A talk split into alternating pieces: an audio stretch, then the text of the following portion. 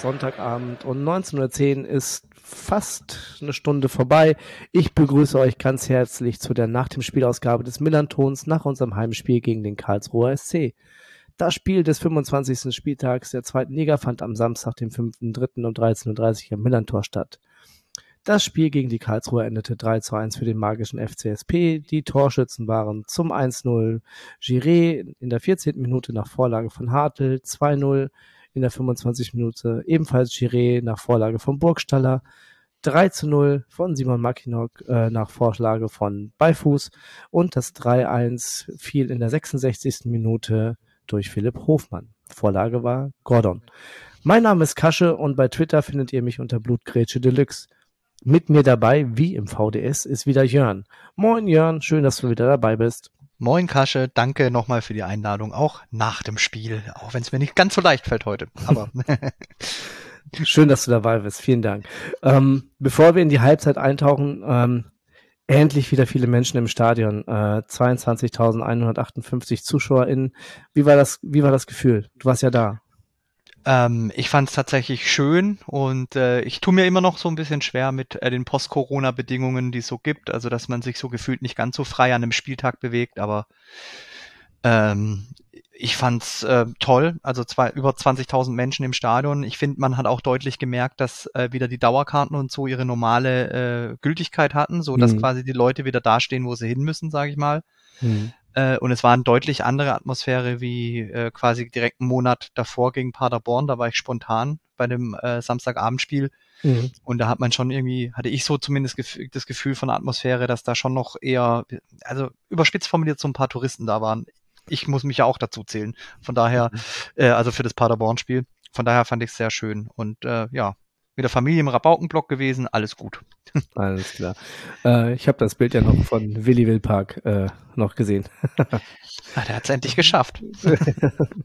ähm, was ich ganz, was ich auch gesehen habe, äh, in Absprache mit den Sponsoring-Partnern hat der äh, FCSP entschieden, zum Heimspiel gegen die Karls, gegen den KSC auf Bandenwerbung zu verzichten. Ähm, statt der üblichen Werbebotschaften äh, wurde das ganze Spiel über ein Zeichen gegen den Krieg und für Frieden in der Ukraine gesetzt. Auf Deutsch, Englisch, Ukraine und auch auf Russisch. Ich fand das ein sehr gutes, sichtbares Zeichen. Ähm, auch ein sichtbares Zeichen war, dass, äh, war, dass unsere Spieler mit dem Aufstrich, äh, T-Shirts mit dem Aufdruck No War trugen, nicht nur zum Einlaufen, sondern auch nach dem Spiel. Fand ich sehr schön, muss ich sagen. Dass man das nicht nur zum Warmlaufen aufzieht.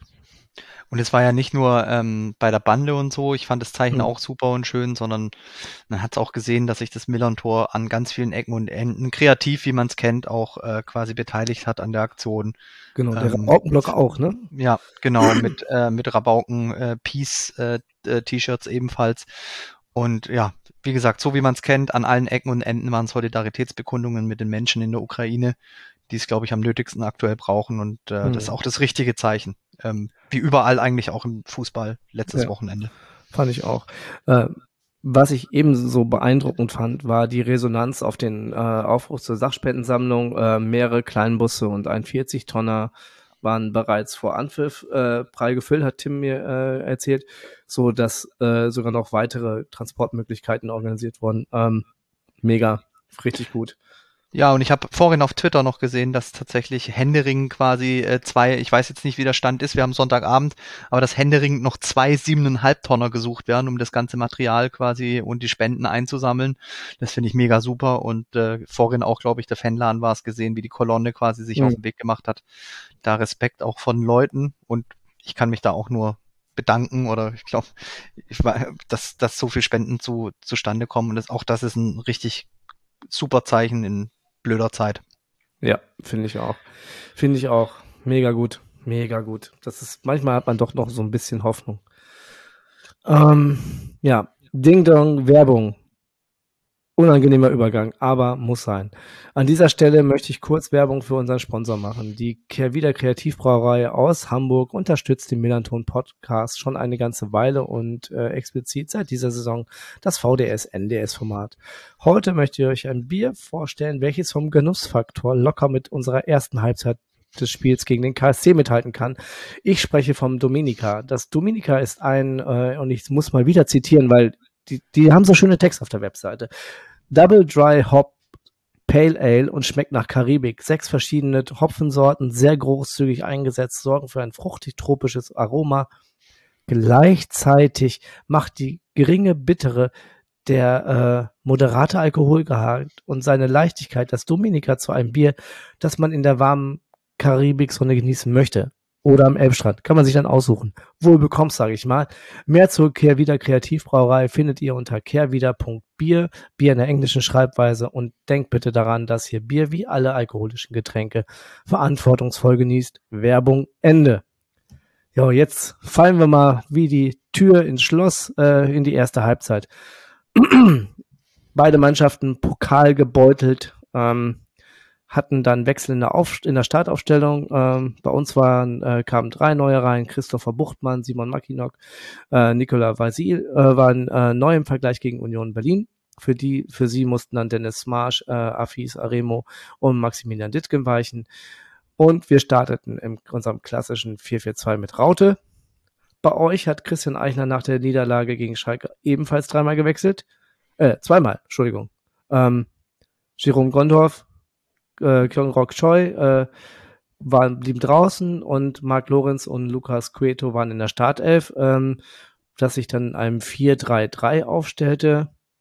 Ähm, Tim meinte in seinem Artikel, den ich euch auch in den Shownotes äh, sehr ans Herz legen werde, äh, meinte in seinem Artikel, dass das fast schon ungewohnt für die Gegner des FC St. Pauli äh, war, weil, die, weil ihr euch nicht in einer Dreierkette angeordnet hatte, hattet. Ähm, Warum hat äh, euer Coach das nicht gemacht? Ja, zunächst muss ich sagen, es waren sogar drei Wechsel. Der Van Rijn musste hm. für den Marco Tide einspringen. Der hat sich nämlich, äh, der, war der war angeschlagen, der saß dann quasi auf der Bank. So als letzter Mohikaner, das war auch einer der wenigen, der nicht eingewechselt wurde dann, weil er angeschlagen war. Und äh, genau, der Diego, also der Kapitän, war gelb gesperrt, deshalb kam der Mark Lorenz rein und mhm. Cueto, ich habe es noch im, im Vorgespräch gesagt, äh, beziehungsweise bei der letzten Ausgabe, dass ich bin so froh, dass der Choi wieder dabei ist, der Kyong, und dann hat er sich auch verletzt im Volkspark, war schon abgereist aus Hamburg, dementsprechend hat dann Cueto gespielt. Mhm. Was mich ein bisschen gewundert hat tatsächlich war, hat, ähm, dass er äh, im 4-3-3 geblieben ist, weil der Tim hat mich tatsächlich auch kontaktiert äh, vorm mhm. Spiel nochmal, genau wegen dieses Rätsels, mhm. weil wir eigentlich keinen Spieler haben, der den äh, Jego richtig ersetzen kann aktuell. Und äh, ja, er hat sich dann für Mark Lorenz entschieden. Mark, Mark Lorenz ist wirklich ein gelernter Linksaußen. Ähm, das war aufgrund des Personalmangels, glaube ich. Ähm, ich hätte eher ein 4-4-2 erwartet, flach. Ähm, mhm. Aber gut, so sind wir dann erstmal ins Spiel rein und äh, hat ja auch 15 Minuten geklappt. Hm. Einigermaßen. Ja. Nur, dass wir nicht getroffen meinst in den 15 Minuten. Ja. ähm, ja. Lass es, lass es auch mal in den Spielverlauf abtauchen. ich meine, man merkt halt, ich, ich meine, er geht so ein bisschen ins, äh, was heißt Risiko, aber ähm, er entscheidet sich halt fürs gelernte System und ich finde halt, ähm, direkt vorm 1-0 sieht man es, da ist der Mark Lorenz auf der linken Seite beim Doppelpass nicht ganz mhm. so wach, was das Mitgehen angeht. Ja. Äh, und dann gibt's halt Platz und dann klingelt's direkt in der Mitte. Und äh, ja, da hatten wir überhaupt keinen Zugriff wie eigentlich die ganze erste Halbzeit. Aber ja. ich glaube nicht, dass das dass jetzt die erste Halbzeit war weniger ein Problem von den Leuten und vom System, sondern eher vom Kopf. Mhm. Vor allem. Ja. Ähm, wir, wir beginnen ja so unsere Spiele eigentlich immer so offensiv und sehr druckvoll. Mhm. Ähm, Tim hat in seinem Artikel auch geschrieben, dass, ähm, dass ihr im Anlaufverhalten schon sehr, sehr viel Probleme hattet, uns dadurch und auch uns dadurch Räume für unser schnelles und sicheres Kombinationsspiel geboten habt. Äh, wie hast du das wahrgenommen? Also jetzt ab gesehen von, Mark, äh, von Lorenz, weil der hatte eine undankbare Aufgabe, der musste ja, er musste ja immer wieder äh, einschieben und musste immer wieder in Lücken stöpfen in dem Sinne. Ja, also auf jeden Fall, ähm, ich glaube, das, was der Eiche auf der Pressekonferenz danach gesagt hat, ähm, dass wir halt überhaupt keinen Zugriff bekommen haben, auch beim Pressing, weil das Pressing ist eigentlich ziemlich gut, vor allem mit den drei Jungs vorne und den Leuten, die dann nachschieben dementsprechend, aber das hat halt auch von Anfang an nicht funktioniert.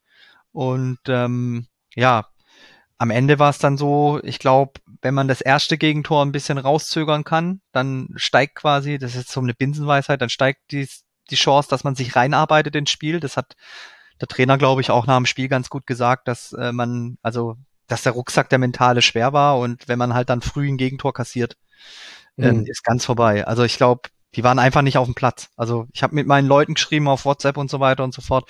Es wirkte halt so, als wären die gar nicht auf dem Platz gewesen in der ersten Halbzeit. Also weder im Anlaufverhalten noch im Zweikampfverhalten. Das war halt alles de facto unterirdisch.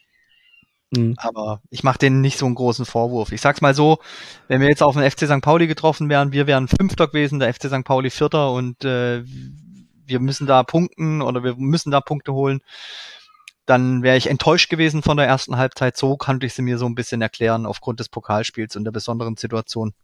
Mhm. Ähm, ja. Was ja. die Leistung des FC St. Pauli natürlich nicht schmälern soll. Man, man weiß, äh, was man erwartet, wenn man gegen FC St. Pauli spielt dieses Jahr. Äh, mhm. Zumindest in den ersten Minuten, die treffen ja relativ häufig früh. Ja, also äh, ich glaube, wir sind jetzt bei äh, zwölf oder dreizehn Treffern in, den, in der ersten Anfang, in der Anfangsviertelstunde. Ähm, ich meine zwölf. Ähm, aber ähm, ja, das ist, da kommen wir ja gleich zu. Also wir haben, bevor das 1-0 fiel, waren wir ja schon sehr, sehr viel, äh, sehr, sehr früh vorne bei euch im Strafraum. Ähm, ich glaube, da hatten wir, glaube ich, in den ersten zehn Minuten schon zwei Ecken und eine dicke Chance von Burgi. Ähm, irgendwie, da waren wir schon sehr einfach und schnell vorne immer. Ähm, die erste gefährliche Situation von euch, ähm, gab es dann schon in der zehnten Minute und äh, wie nicht anders zu erwarten, äh, vielleicht, doch, vielleicht war es doch anders zu erwarten, aber eigentlich nicht. Ähm, Standard, an dessen Ende Hoffmann den Ball nicht genug Druck mitgeben konnte. Ähm, Hoffmann war sehr agil, fand ich, wieder vorne, trotz den 120 Minuten in den Beinen. Ja, also den würde ich tatsächlich auch unabhängig äh, von seinem Tor, würde ich den auch hervorheben, weil der hat, äh, ich fand vor allem in der zweiten Halbzeit, hat er unfassbare Körpersprache gehabt. Er hat nach dem Spiel auch gesagt, ja gut, okay, ich stehe da schon in der Pflicht. Ich bin beim HSV nur 80 Minuten auf dem Platz gestanden, nicht 120 Minuten. Und er hat sich gut gefühlt und er wollte halt unbedingt noch was bewegen und äh, ihm war es halt wichtig, dass man mhm. noch was bewegt, aber zur zweiten Halbzeit kommen wir ja noch. Ähm, mhm. Aber Hoffmann würde ich auf jeden Fall rausstreichen. Wenn was gegenüber ihn, auch von der Körpersprache und von der Mentalität, dann war es über ein Hoffi bei dem Spiel definitiv. Mhm. Ähm, ja, 14. Minute, also vier Minuten später nach eurer Chance, klingelt es dann bei euch im Kasten. Ähm, das sah sehr, sehr schön aus, muss ich sagen. Also es war so ein, bi so ein bisschen Tiki-Taka-mäßig. Ähm, ihr hattet überhaupt keinen Zugriff gekriegt. Zander rechts auf Burgi, der Buchtmann einsetzte, dieser direkt auf Giré weiterspielte, dieser dann im Doppelpass mit Hartl und äh, zack, stand 1-0. Ja, und, und vor allem auch so, wie es klingelt, muss man sagen, das, ähm, das spricht ja auch viel für diese fehlende Handlungsschnelle da in der ersten Halbzeit. Ja. Ich meine, der wird noch, Kobalt blockte noch, aber der Kofi ist sofort da und ballert das Ding halt dann rein kompromisslos. Ja. Und das ist schon so symbolmäßig. Ja, fand ich auch. Ja, hast du recht, hast ja. du recht, ja das ist dann, ja, dann steht's 1-0 und da habe ich schon im Stadion gedacht, okay, boah, jetzt wird's schwer heute. Und dann ja. ging ja die, dann ging ja die Welle los. Das war ja dann wie so ein mhm. Orkan mhm. gewissermaßen. Ja, das, das hat man aber euch auch angesehen, ne? Also ja. das, das jetzt so, oh nein, jetzt kriegen wir richtig auf den Sack. Irgendwie ja, so, genau. so, so ein Gefühl kam, äh, war bei den Spielern zu spüren. Hat, hatte ich das Gefühl. Ja, weil, total. Wie, und wir haben auf einmal so, äh, ja, okay, die nehmen wir jetzt auseinander. So, so, ja. so, so sind die auf den Platz gegangen. Die wollten die auseinandernehmen was haben sie dann, also so ging es halt weiter, ne? Also 17. Minute, ähm, Hartl äh, kam zum ähm, kam zum äh, aus der Distanz zum, zum Schuss. Schuss, genau. Genau, dann 21. Minute. Ähm, da habe ich ein bisschen gedacht, in der 21. Minute dachte ich so, oh, jetzt kriegen wir doch noch, äh, jetzt kriegt ihr einen Elfmeter, weil äh, äh, Beifuß da gegen Warnizek äh, etwas zu spät kam. Ähm, ja. Wo ich dachte so, oh, ey, das habe ich aber auch schon, das habe ich aber auch schon, da hat er äh, in dieser Saison aber auch schon mal jemand auf den Punkt gezeigt. Für ja, sowas. Er, er räumt den definitiv ab. Ja. Finde ich schon. Die Frage ist halt, ob, ob, ob man das so bewertet, ob der Ball schon quasi so aus dem Spiel war, glaube ich. Mhm. Ich habe jetzt gar, ich habe jetzt die Bewertung gar nicht gelesen, ob es da überhaupt was gab von Colinas Erben oder so auf Twitter, aber ja.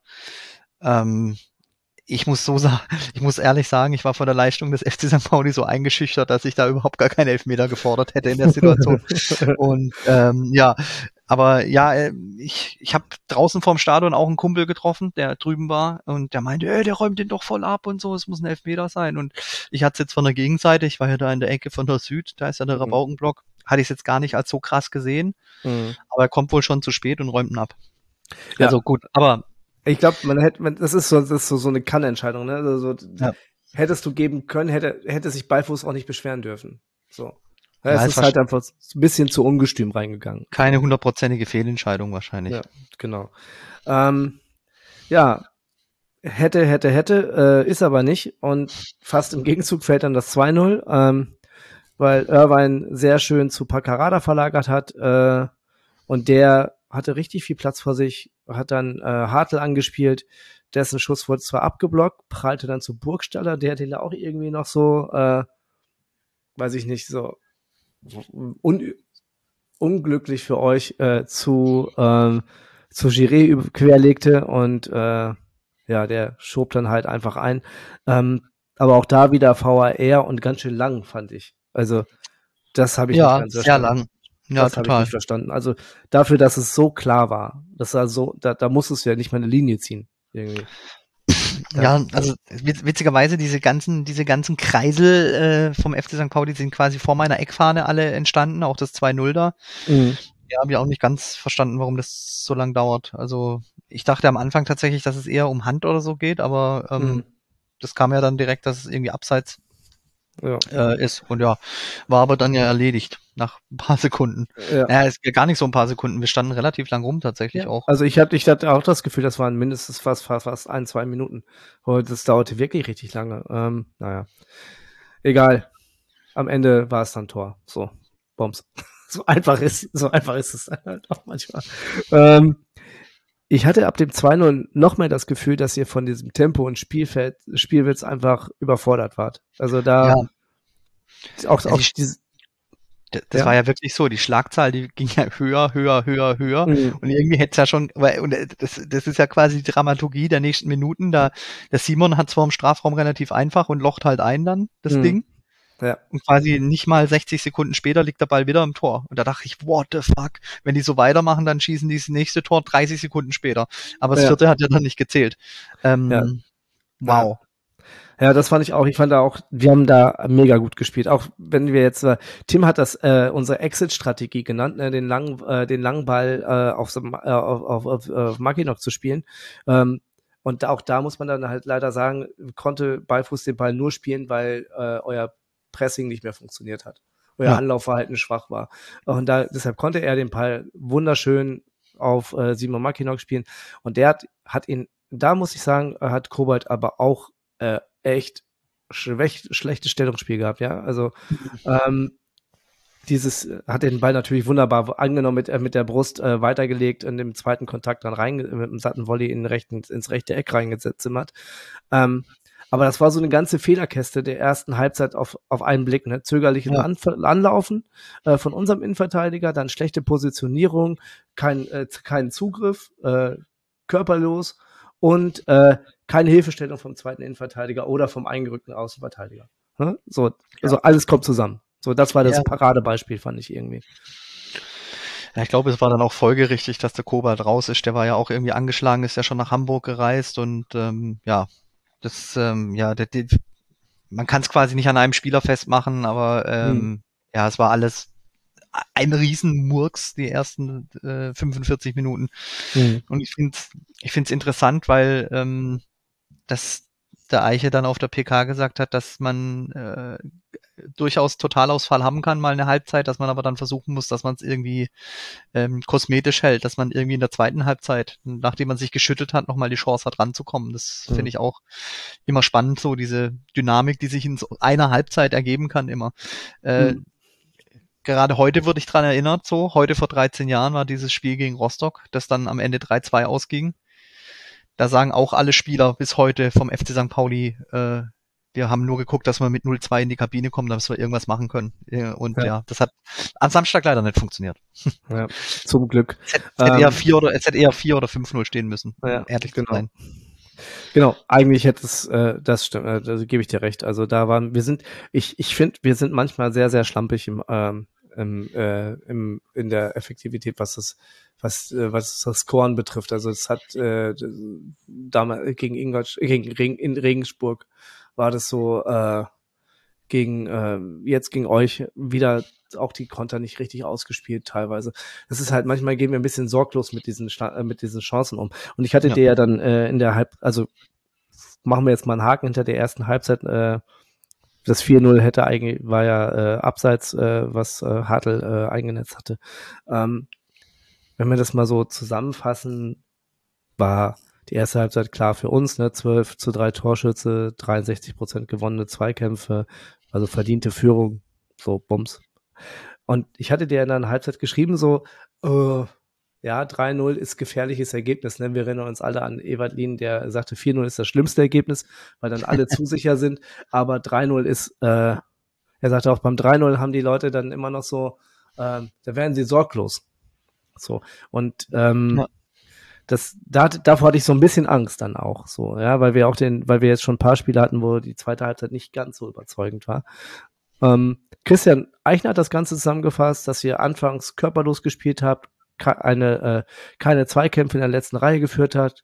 Ähm, ich habe mich dann gefragt, ob er nicht damit auch von seiner ta taktischen Ausrichtung ablenken wollte. Denn die, äh, das werden wir ja gleich in der zweiten Halbzeit sehen, mhm. hat er ja dann geändert. Ja, ich glaube, es ist, ich glaube, wie gesagt, wie ich vorhin schon meinte, es ist quasi ein, ein, Zusammenspiel aus vielen Faktoren. Das war die taktische Ausrichtung, das war einfach die fehlende Griffigkeit, äh, der Kopf war nicht frisch und ähm, er hat quasi dann das gemacht, womit ich eigentlich gerechnet hatte, weil das ist das zweite System, das wir zumindest können, weil wir es schon gespielt haben ein paar Mal in der Saison. Er hat dann auf 4-4-2 flach umgestellt, mhm. hat dann Schleusner gebracht, ähm, womit ich gerechnet hätte, dass der quasi den fehlenden Mann im Mittelfeld dann ersetzt, dadurch, dass er einen zweiten Stürmer bringt. Mhm. Und hat den, äh, ja, und ich glaube, die anderen Wechsel waren wegen der fehlenden Frische. Heise spielt eigentlich auch durch, da hat er dann Kilian Jakob gebracht, der hat zum ersten Mal so viele Minuten spielen dürfen. Mhm. Und eben den Gordy äh, für den Kobalt. Ähm, und bei Gordon hat, äh, hatten wir schon im Vorgespräch, hat es mir besonders gefallen, dass er jetzt tatsächlich sein 15. Spiel gegen St. Pauli gemacht hat. Ja. Und ich habe mir dann im Spiel überlegt, ob er eigentlich einer der einzigen Spieler ist oder einer der wenigen Spieler, der im komplett alten Stadion gespielt hat am Millern Tor und im komplett neuen. Also das, was Fabian Boll eigentlich leider nicht vergönnt war. Ja, und äh, ich glaube, er könnte einer der wenigen Spieler sein, bei denen es so ist. Ja, Aber ja, und ich glaube, da Eiche hat dann quasi genau auf den, den Faktor gesetzt, dass man ein bisschen zurückschaltet. Ich glaube, wenn man 3-0 führt, schaltet man grundsätzlich ein bisschen zurück. Also St. Pauli hat sich auf jeden Fall ein bisschen zurückgenommen nach dem Zeitenwechsel. Mhm. Aber ähm, ja, der KSC war auch einfach griffiger und besser im Spiel. Ja. Und ähm, ich sehe es jetzt mal so, die zweite Halbzeit war eine gute Vorbereitung auf die kommenden Spiele. Ähm. Es war ungefährdet bis zum Ende für den FC St. Pauli, aber da würde ich mich dem Eiche anschließen. Wäre zehn Minuten vor Schluss noch ein zweites Tor gefallen für den KSC. Die ja. zehn Minuten hätte ich auch gern angeguckt. Weil ja. irgendwie, ich kann dir gar nicht sagen, warum. Ich weiß nicht, ob es den anderen Zuschauern im Stadion so ging. So ab einer gewissen, äh, spätestens nach dem ersten Tor, so ab der 70., 75. Minute habe ich schon so eine, es war, also die Laune im Stadion war schon gut, aber es war halt wirklich so in manchen Situationen so nach dem Motto, oh Gott, wenn es jetzt klingelt, geht's wieder los. So, also es war jetzt keine angespannte Atmosphäre, weil es kein Pokalfight war oder so. Und wie gesagt, das war ein hochverdienter Sieg des FC St. Pauli, aber ich weiß nicht so, wenn wenn ein zweites Ding reinfällt, dann wird's glaube ich noch mal richtig spannend, weil da muss da muss man ja auch als Mannschaft, die sicher führt, auch irgendwie den Hebel wieder umlegen können. Mhm. Und das Gefühl hatte ich nicht. Was ich tatsächlich ähm, komisch fand war, dass ähm, Schulle so spät reagiert hat auf die Umstellung bei uns. Also, dass er nicht viel früher beispielsweise einen Afis gebracht hat oder einen Finn Ole Becker. Mhm. Also, dass er damit wartet bis, glaube ich, weit in die 70, in die 70er. Ja, 75. Ja. kam die erst und 73. Ja, kam genau. Afis Aremu. Also ja. ich weiß nicht, da hätte ich ein bisschen früher reagiert, ähm, so vom Gefühl her. Und ähm, ja, ansonsten äh, muss man halt auch, ja, ja. Ansonsten, was äh, großes Manko beim FC St. Pauli muss man definitiv sagen. Alter Schwede, die Konter. Macht einen, einen rein, dann da ist der Sack zu. Ja, und der KSC denkt sich dann wahrscheinlich auch endgültig, komm. Ja, das glaube ich nämlich auch. Aber was, was, was, was so, ähm, was, was also als die Aufstellung war ja dann, dass, dass sich, äh, das, äh, Gollner und äh, Cueto dann quasi auf die auf die äh, Mittelfeldposition haben zurückfallen lassen, so auf die Außenposition Genau. und ähm, immer wieder diese Vorstöße gewagt haben. Das war richtig, äh, ich würd, ich würd, das war auch das Anlaufen, war eine ganz andere Nummer. So, ne? Ja. Das, so, dieses unter Druck setzen, ähm, das war schon, das war schon, äh, das war schon, ihr habt ja euch dann auch Chance um Chance quasi herausgespielt, ohne wirklich, da muss ich aber dann auch wieder sagen, ohne wirklich zwingend zu sein. Nee, So, ne? genau. Also es gab, Ja. es gab vielleicht nach dem ersten, nach dem Tor vom Hoffi gab es noch ein, zwei Situationen, wo man sagen kann, okay, wenn da ein Tor fällt, dann, dann wird es vielleicht nochmal gefährlich. Es war aber jetzt natürlich keine Lawine, sage ich mal. Hm. Also einmal Coeto, wo er plötzlich völlig frei ist und das Ding irgendwie fast aufs Dach jagt. Ja, aber Und einmal, einmal nach einer Ecke war es, glaube ich, wo der O'Shaughnessy irgendwie äh, etwas überrascht, ja, auf den Kopf Ja. kriegt, etwas überrascht. Aber sonst natürlich zwingend war das nicht. Ja. Aber ich glaube, das war tatsächlich fürs Selbstgefühl Hm. äh, oder für fürs Gefühl, wie man in die nächsten Spiele geht, tatsächlich wichtig. Also genau, so, da, das, das würde ich, das war, war, ist halt auch noch eine Frage, äh, die ich äh, gleich nochmal stellen möchte. Ähm, was, was mich so ein bisschen, äh, also da hat auch Timo Schulz nach einer PK nochmal drauf hingewiesen, ähm, diese weiten Einwürfe von der Seite. Ja. Dass, dass äh, eurem äh, Spieler dann wirklich, er meinte so, ey, dem müssen doch die Arme wehtun von diesen ganzen Dingern, die er da in den Strafraum geschmissen hat. Ähm, da muss ich sagen, da haben wir echt gut verteidigt. Also im Gegensatz, genau. im Gegensatz zu, zu den Spielen voran, äh, muss ich wirklich sagen, dass da auch äh, Simon Ma äh, Makinok, der wirklich viele Wege gemacht hat und äh, auch da sagte Timo Schulz irgendwie, hat ihn ja richtig hervorgerufen in der, äh, hervorgehoben in der PK. Ähm, der meinte, der wäre, glaube ich, in seinem Spiel, in seinem Leben noch nie so viel in einem Spiel gelaufen wie in dem Spiel. Also der stand da, der stand dann, hat ja jedes Ding rausgeklärt da. Also das war Ja, auf jeden Fall. mega gut, mega gut. Also da war ich glaub, echt krass. Darauf hatte sich St. Pauli gut eingestellt grundsätzlich. Ähm, nicht, nichtsdestotrotz ist, glaube ich, so, ähm, auch wie, wie bei Eckbällen, da macht's halt irgendwann die Menge, weißt du? Also so, wenn du zehn Mhm. verteidigst, ist scheißegal, wenn es beim elften Mal nicht funktioniert, ist er vielleicht doch drin. So, das ist ja. Ja. immer das Blöde bei so, wenn man viele Ecken kassiert und viele Ja. Äh, Einwürfe. Nichtsdestotrotz finde ich äh, quasi, dass man das als Möglichkeit hat und quasi als zusätzlichen Kniff, dass du auch schon sie so weit reinwerfen kann, bis mindestens zum Eck, äh, äh, Elfmeterpunkt, finde ich schon Mhm. äh, klasse und da bin ich mal gespannt. Äh, das wird man sicherlich noch ein paar Mal sehen, diese Saison von ihm. Ja, das ist, Und- das ist ja auch ein Stilmittel, was kann, damit kannst du ja wirklich arbeiten. Ne? Das Ja, ist halt, total. Äh, und wenn du das, wenn du, ich meine, das macht bei euch, glaube ich, bei Ramovic, ne? Der ist für Standards und äh, Genau. diese Situationen zuständig. Ähm, und ich, ich finde, das ist halt, das, das siehst du halt, dass, dass solche Sachen, so ruhende Bälle, halt einfach immer gefährlich sein können. Ist ja bei uns auch so, ne? Wir haben ja auch jetzt äh, in den letzten drei Spielen, glaube ich, zwei Treffer davon dadurch erzielt. Das ist, ist immer gefährlich. So, wenn, Ja, du, die, wenn du die gut ausspielen kannst, ähm, bei den Einwürfen bin ich echt ein bisschen ein- beeindruckt gewesen, muss ich wirklich sagen. Aber auch fand ich ein bisschen eindimensional, weil ich bin, das ist so, ähm, naja, lang und weit bringt Sicherheit, ne? So, so eine Art. Äh, Ja gut. Andererseits, man muss es ja immer weiter probieren. Ich meine, beim 3-1 oder so oder bei dem Spielstand haben sie ja auch nicht mehr so viel zu verlieren und dann, Ja. man weiß es ja nicht. Ähm, Ja. Die werden jetzt sicherlich auch gesehen, hatten, äh, gesehen haben, dass es da gewisse Probleme gibt im Zentrum manchmal bei der Verteidigung. Warum nicht immer wieder probieren? Ja, genau. Ähm, das Also- macht ja auch macht ja auch Sinn, vor allem wenn du so einen Spieler, Zielspieler drin hast wie Hofmann, der äh, der halt auch einfach äh, sehr sehr präsent ist und sich auch einfach durchzusetzen weiß. Ne? Das muss man ja auch dazu sagen. Ähm, ja, ich würde mal sagen, ähm, wir müssen jetzt nicht noch durch die jede durch jede Chance gehen, die da war. Ähm, am Ende steht ein 3-1. Ähm, für mich nicht unverdient aufgrund der ersten Halbzeit. Ähm, ich würde mich da jetzt mal an der äh, an dem Fazit von Timo Schulz anschließen. Die erste Halbzeit war richtig gut von uns. In der zweiten Halbzeit war Karlsruhe dann griffiger. Sie haben mit ihrem Zielspieler Hofmann auch ganz einfach gespielt. Ich tue mich eigentlich schwer damit, aber heute gibt es ein Sonderlob für Simon Makinok. Ich hatte das Gefühl, der stand heute dreimal auf dem Platz. Dem kann ich eigentlich nichts hinzufügen. Wie fällt denn dein Fazit aus? Ähm, ja, also mein Fazit war, ich würde sagen, ähm, erste Halbzeit war definitiv äh, unterirdisch oder katastrophal aus verschiedenen ähm, aus verschiedenen Gründen. Nicht zuletzt wegen diesem dramatischen HSV-Spiel auf jeden Fall, das muss man schon sagen. Äh, zweite Halbzeit haben wir quasi 1-0 gewonnen.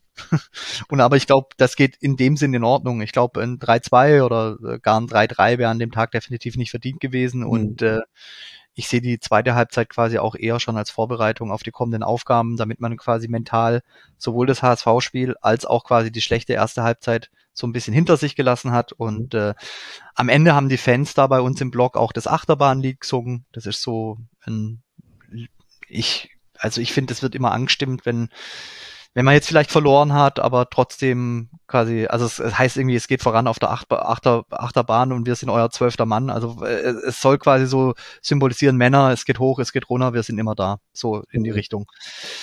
Und das hat der Fanblog, also die haben da, glaube ich, auch ein feines Gefühl oder feines Gespür dann für die Situation und ähm, 3-1 geht absolut in Ordnung. Ich hätte es vor der Woche auch unterschrieben äh, mit quasi der Vorgabe oder mit äh, der Bedingung, dass wir ins Halbfinale einziehen im DFB-Pokal, was dann nicht funktioniert hat. Ja. Also damit hätte ich äh, quasi unter uns gesagt, dem HSV maximal Schaden zufügen. Äh, ja. Wer, wer unter dem äh, äh, Gesichtspunkt sehr schön gewesen, jetzt hat es nicht sein sollen. Ich fand noch so ein bisschen was zwischen den Zeilen interessant tatsächlich, was der Eiche gesagt hat ähm, zu, zu der mentalen Geschichte, dass es quasi nicht nur ein krasser äh, also relativ kurze Zeit ist zwischen Mittwoch äh, Abend im Pokalspiel und dann Samstag wieder am Millantor antreten, mhm. sondern ähm, dass es halt auch, äh, also mental nicht einfach ist, das quasi abzuschütteln, sondern ähm, was ich interessant fand, war, dass ihm so ein bisschen auch ähm, dass er das angemerkt hat, dieser, dieser Klassenfahrtcharakter. Mhm. Dass er mhm. jetzt erstmal froh ist, die ganzen Leute nicht mehr zweieinhalb Tage zu sehen. Genau. Das hat er, glaube ich, das hat er, glaube ich, gar nicht bös gemeint, aber ich habe da nochmal drüber nachgedacht, wie so äh, Fußballprofis ticken.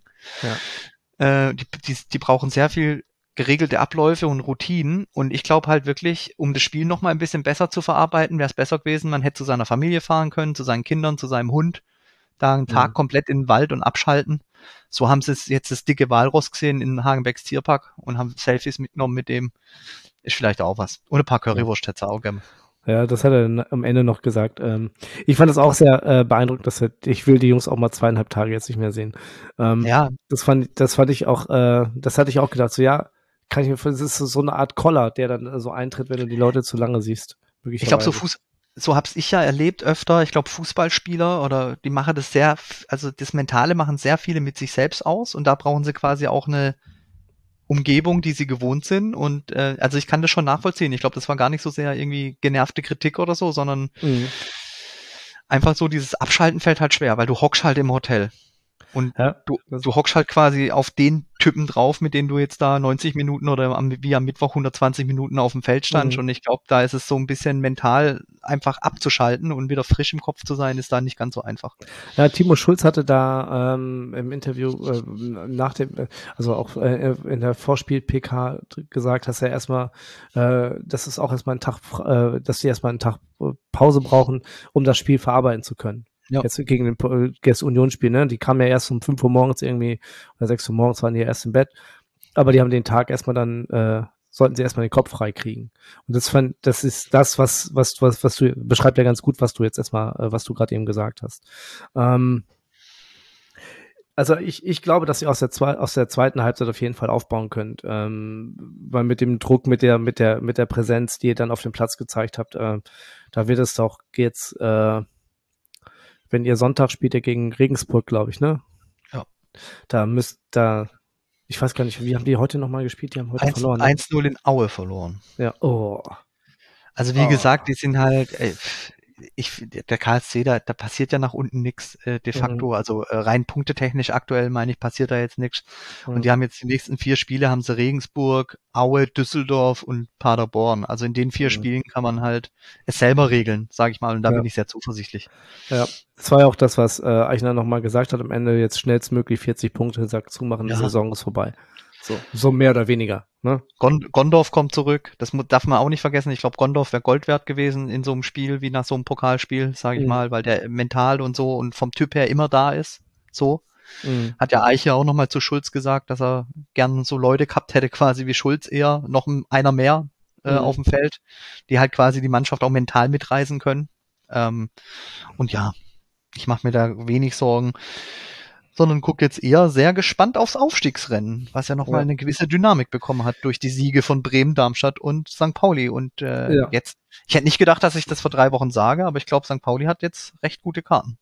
Ja, jetzt, ich bin mal gespannt, ob äh, Darmstadt diese, ob Darmstadt jetzt nochmal nachlässt, weil die hatten bisher noch keinen wirklichen, keine Delle nach unten, keine richtige dolle Delle nach unten.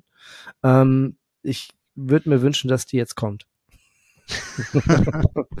Weil ich meine, wir müssen jetzt, äh, wir müssen jetzt nächste Woche nach Dresden. Ähm, das VDS dazu übrigens ähm, macht der Michael ähm, im Laufe der Woche. Freut euch schon mal drauf. Ähm, dann, äh, das sind halt, ey, da kommen halt jetzt noch ein paar. Vier brutale Spiele, ne? Das sind vier ja. brutale Spiele auch für St. Pauli. Ja. Dann Heidenheim, ja. dann auswärts Rostock, dann zu Hause Bremen. Genau. genau. Also das ist nochmal, äh, und ich meine, wir haben ja gesehen, wozu äh, Rostock jetzt fähig ist, ja. Also mhm. ähm, das ist kein einfacher Schnack. Ähm, auf Schalke zu gewinnen, äh, nach Rückständen und dann das Spiel so zu drehen. Respekt, ne? Auch wenn ich äh, die Kogel am liebsten versenke. Aber ne? der trifft selbst Jon Verhoek wieder. Oh, ja.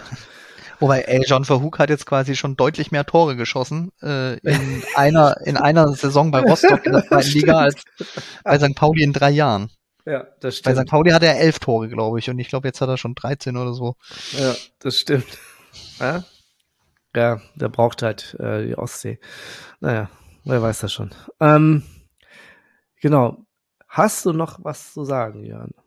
Ich habe nichts zu sagen, außer dem FC St. Pauli noch äh, eine schöne Restsaison zu wünschen und äh, eine möglich eine Restsaison. Oh. ähm, der Sohn ist wohl noch wach, aber gut. Von daher hören wir wohl besser auf und äh, ich wünsche dem FC St. Pauli und allen Leuten, die mit ihm verbunden sind, den Aufstieg und äh, ich sag's mal so, wenn man dann auch noch Nürnberg und Schalke und so weiter aus dem Weg räumt, dann hat man es auch wirklich verdient. Das glaube ich auch. Vielen, vielen Dank äh, für das nette Gespräch, Jörn, äh, und die Zeit, die du dir genommen hast. Gerne. Und äh, euch auch viel Erfolg, dass ihr schnell, äh, so schnell wie möglich die 40 Punkte zusammenkriegt und äh, die Saison quasi abhaken könnt. Dankeschön. Ich bedanke mich nochmal ganz herzlich auch an euch da draußen, äh, die ihr so im Stadion wart. Ähm, einen schönen Start in die Woche. Achtet auf euch. Bitte denkt dran. Bleibt gesund. Immer schön. Aha. Tschüss.